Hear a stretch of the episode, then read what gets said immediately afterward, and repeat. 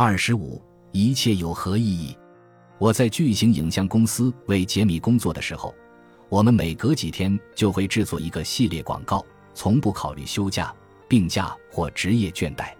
我们在每个项目上时间都不够用，简直到了令人震惊的地步。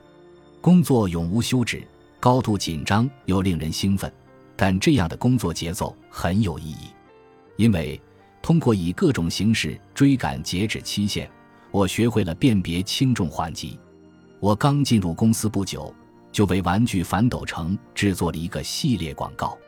他们在短短三天时间里拍摄了十二支独立的广告，每支广告都需要用到特定的特效装置。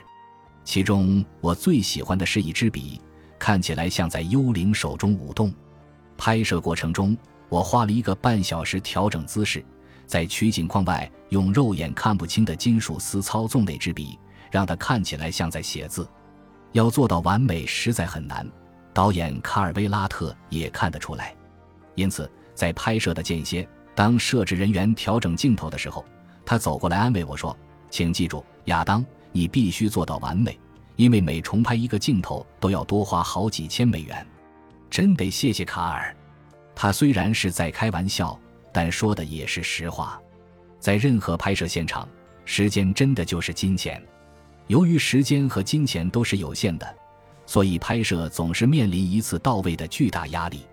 可是，在玩具反斗城广告的拍摄现场，情况变得越来越糟糕。这回捅了娄子的是杰米。有一支广告需要用到灵敏的弹簧式魔术装置，为了制造那件装置，他已经足足忙了一周。等到要组装起来进行拍摄的时候，某个关键部件突然裂成了三半。在我和杰米看来，那玩意显然是报废了。无论如何，它都不可能在规定时间内用于拍摄。这就带来了一个严重的问题：首先，有一支四十人的摄制团队站在原地，拿着薪水却没事可做，只等杰米把那件装置修好，好让他们完成当天的工作。其次，杰米和玩具反斗城制作公司签了协议，需要为其所拍摄的广告提供特效支持。现在，其中一支广告根本拍不了了。从严格意义上讲，这意味着他违约了。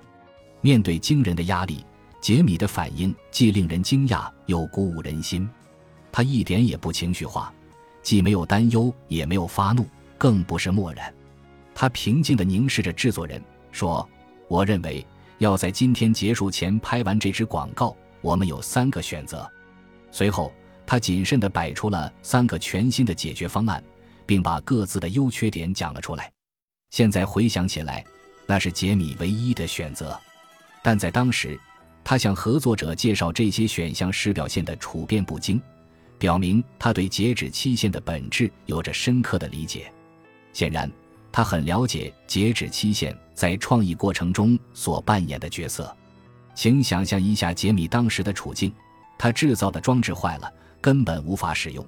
他签了协议，要为广告提供特效支持，总共要拍摄十二支广告，但只有短短三天时间。此时此刻，没有时间道歉、找借口或发脾气了。这件事必须搞定。他只需要弄清自己有哪些选择。让制片人挑选一个，然后继续向前推进。他们也正是这么做的。制片人选了一个，杰米安排我着手制作，他自己则为下一支广告做布置。最终，我们解决了麻烦，接下来的拍摄一切顺利。我的朋友达拉多茨对类似的压力也不陌生。达拉是人道主义组织现场就绪的联合创始人，他与麾下的设计师、工程师。创客团队掌握多种快速应对技巧，为灾区和出现人道主义危机的地方提供救助，帮助当地解决紧迫的基础设施问题，例如下水管道和灌溉系统损坏、临时住宿、电网瘫痪和道路不通。他们设计解决方案，负责搭建，然后交给当地人，以便当地人在团队离开后继续维护。他们就像头戴安全帽、腰挎工具袋。配备 CAD 制图软件的守护天使，每份工作都是在生死攸关的截止期限内完成的。那是我的日常生活。刚从海外回来的某一天，他在电话里告诉我，我每天都会遇到灾难，都会说：“哎呦，糟了，我们得尽快修好才行。”等我们让一切重回正轨以后，就该说好了。现在我们只需要一些东西来把他们弄去下一个地点。遇到类似的情况时，很多人都会当场僵住，动弹不得。这是达拉将人道主义组织发展至今天学到的众多教训中最艰难的一课。最重要的一点是，弄清可以往哪些人身上投资。他说：“有些人能做到，有些人则做不到。现实就是这样。有些人没法胜任现场就绪工作的原因，也是某些创客在截止期限逼近时陷入瘫痪的原因。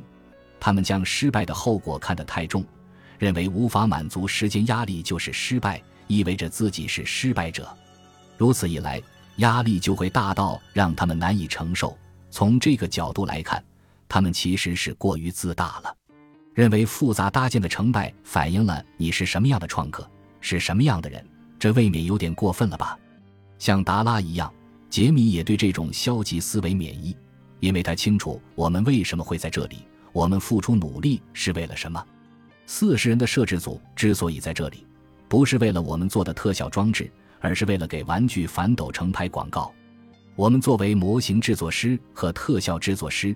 当然，更愿意选择多花点时间把最初的装置修好，使它能像我们设计的那样完美运作。但我们并不是整场演出的明星，只是这个特定场景的参与者。我们的工作是推动剧情向前发展。